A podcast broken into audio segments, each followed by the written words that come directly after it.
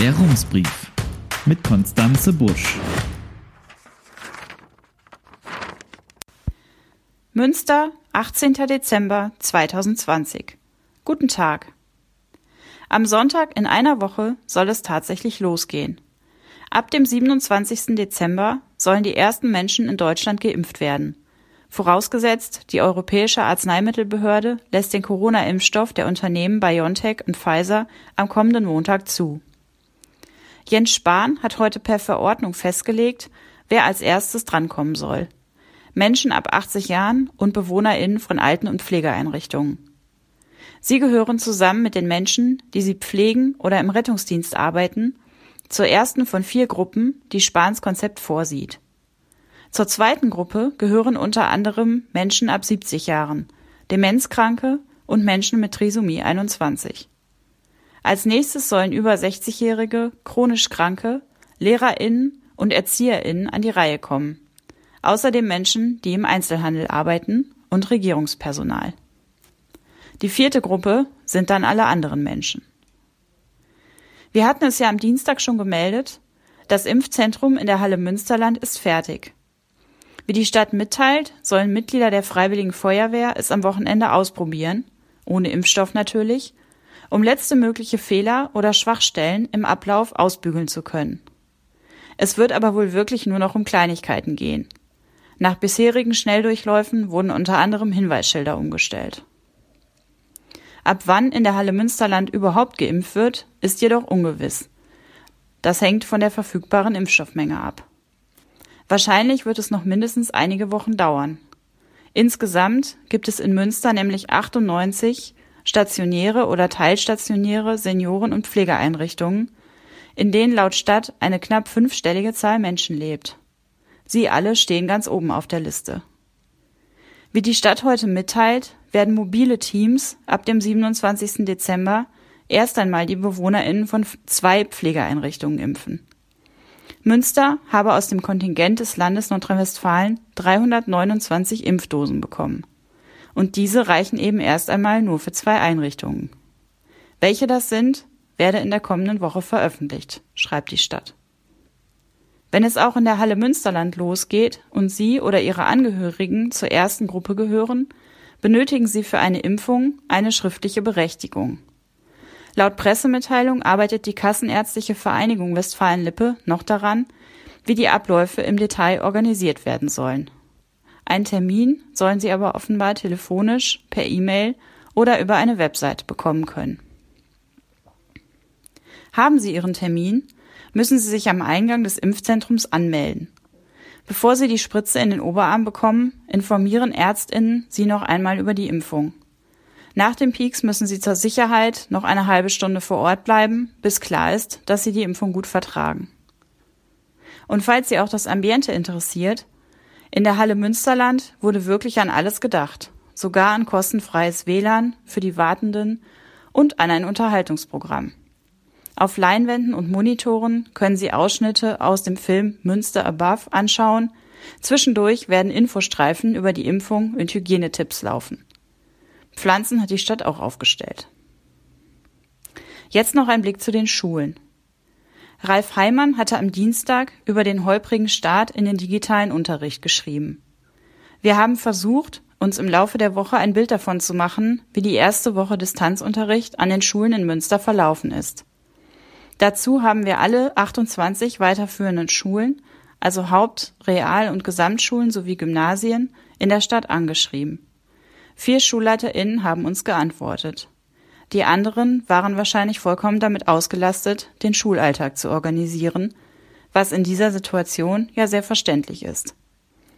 Außerdem hat uns der Vater einer Schülerin geschrieben, die in Münster eine Gesamtschule besucht.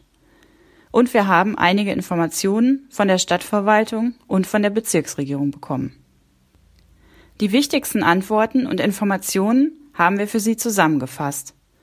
Natürlich sind die Rückmeldungen aus den Schulen nicht repräsentativ, aber zusammen ergeben sie dennoch ein grobes Bild der Situation. Lehrkräfte und Schülerinnen, die zu Hause lernen, sollen sich über die Plattform iSurf austauschen und dort zum Beispiel Arbeitsmaterial und bearbeitete Hausaufgaben hochladen. Es gibt eine Chat-Funktion und ein Modul für Videokonferenzen. Der Hersteller wirbt auf seiner Website mit dem Slogan Mit iSurf digitalisierst du deine Schule in nur 45 Minuten.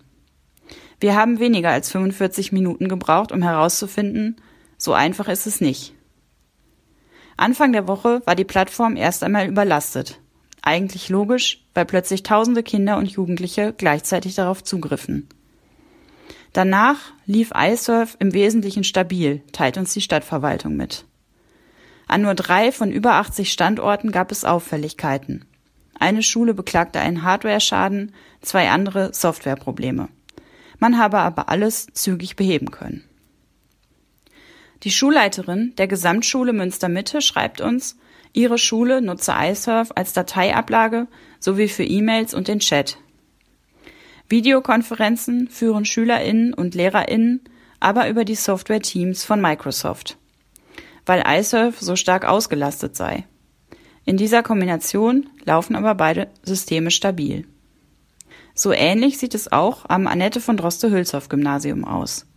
Die stellvertretende Schulleiterin schreibt, iSurf laufe, Zitat, insgesamt ordentlich. Für Videokonferenzen greifen einige Lehrkräfte aber auch auf Teams oder die Software Zoom zurück, weil diese stabiler laufen würden. Der Schülerinnenvater schreibt uns, an der Gesamtschule seiner Tochter hätten die Videokonferenzen vor allem zu Beginn der Woche nur selten funktioniert. Außerdem sei mit Teams und iSurf parallel gearbeitet worden, so dass die Kinder immer im Chat fragen mussten, welche Plattform sie jetzt nutzen sollten. Der Vater schreibt, meistens wurde gar keine benutzt. Zum Ende der Woche sei es mit den Videokonferenzen besser gelaufen, aber insbesondere jüngere SchülerInnen bräuchten viel Unterstützung ihrer Eltern. Und noch eine Antwort aus Schulsicht, diesmal vom Konrektor der Geschwister Scholl Realschule in Münster. Im Distanzunterricht funktioniere iSurf gut, im Hybridunterricht dagegen nicht zuverlässig.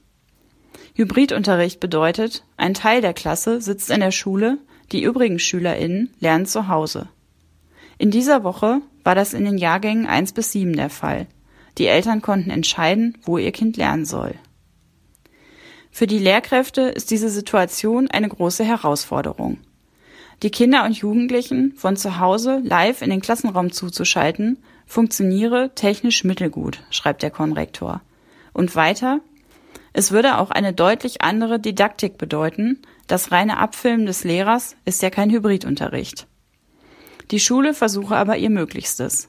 Manchmal werde der Unterricht gefilmt und übertragen, in der Regel bekommen die SchülerInnen zu Hause aber Aufgaben und das Tafelbild zugeschickt. Manchmal werden auch Klassengruppen zusammengefasst und die Lehrkräfte teilen sich die Aufgaben auf. Während die eine in der Schule unterrichte, vermittele der andere die gleichen Inhalte im Distanzunterricht. Dieses Vorgehen ist sicher pragmatisch, mit Blick auf den Infektionsschutz aber natürlich kontraproduktiv. Denn Klassengruppen zusammenzufassen bedeutet, auf einmal sitzen Kinder und Jugendliche im selben Raum, die normalerweise keinen Kontakt miteinander haben. Dabei sollen Kontakte ja gerade möglichst vermieden werden. Der Hinweis auf die Didaktik wirft gleich die nächste Frage auf. Denn dass die Schulen nun mit dieser Situation zurechtkommen müssen, war ja leider nicht allzu überraschend. Gab es denn eine inhaltliche Vorbereitung für diese Form des Unterrichts? Diese Frage haben wir der Bezirksregierung gestellt. Die Nachfrage nach digitalen Fortbildungsformaten sei hoch, heißt es in der Antwort. Es seien Online-Kurse für verschiedene Fächer angeboten worden.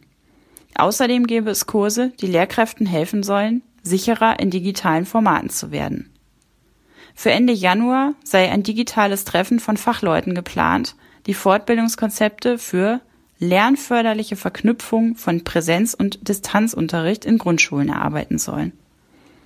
Im Februar starte außerdem eine Fortbildungsreihe zum Thema Seminardidaktik online.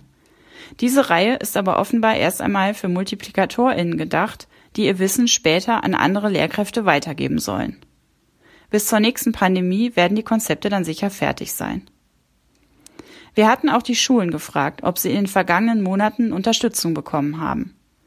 Die Schulleiterin der Gesamtschule Münster Mitte schreibt uns dazu, wir haben sowohl von der Stadt als auch von der Bezirksregierung Unterstützung erhalten. Haben aber vor allem hier vor Ort mit unseren KollegInnen Konzepte zum Distanzunterricht und zur Leistungsbewertung erarbeitet.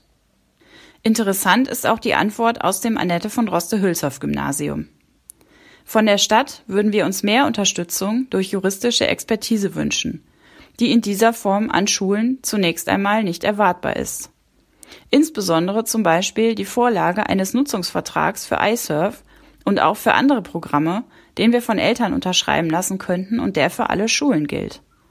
Aktuell versuchen alle Schulen auf eigene Faust entsprechende Papiere aufzusetzen, schreibt uns die stellvertretende Schulleiterin. Aus Zeitgründen haben wir es leider noch nicht geschafft, die Stadt wegen des Datenschutzes zu fragen. Wir holen es nach und sagen es Ihnen, sobald wir mehr dazu wissen. Und nun noch ein Eindruck aus der Marienschule. Die Antwort der Schulleitung klingt vergleichsweise unaufgeregt. Wie alle anderen bischöflichen Schulen arbeite man mit der Plattform schulbistum.de.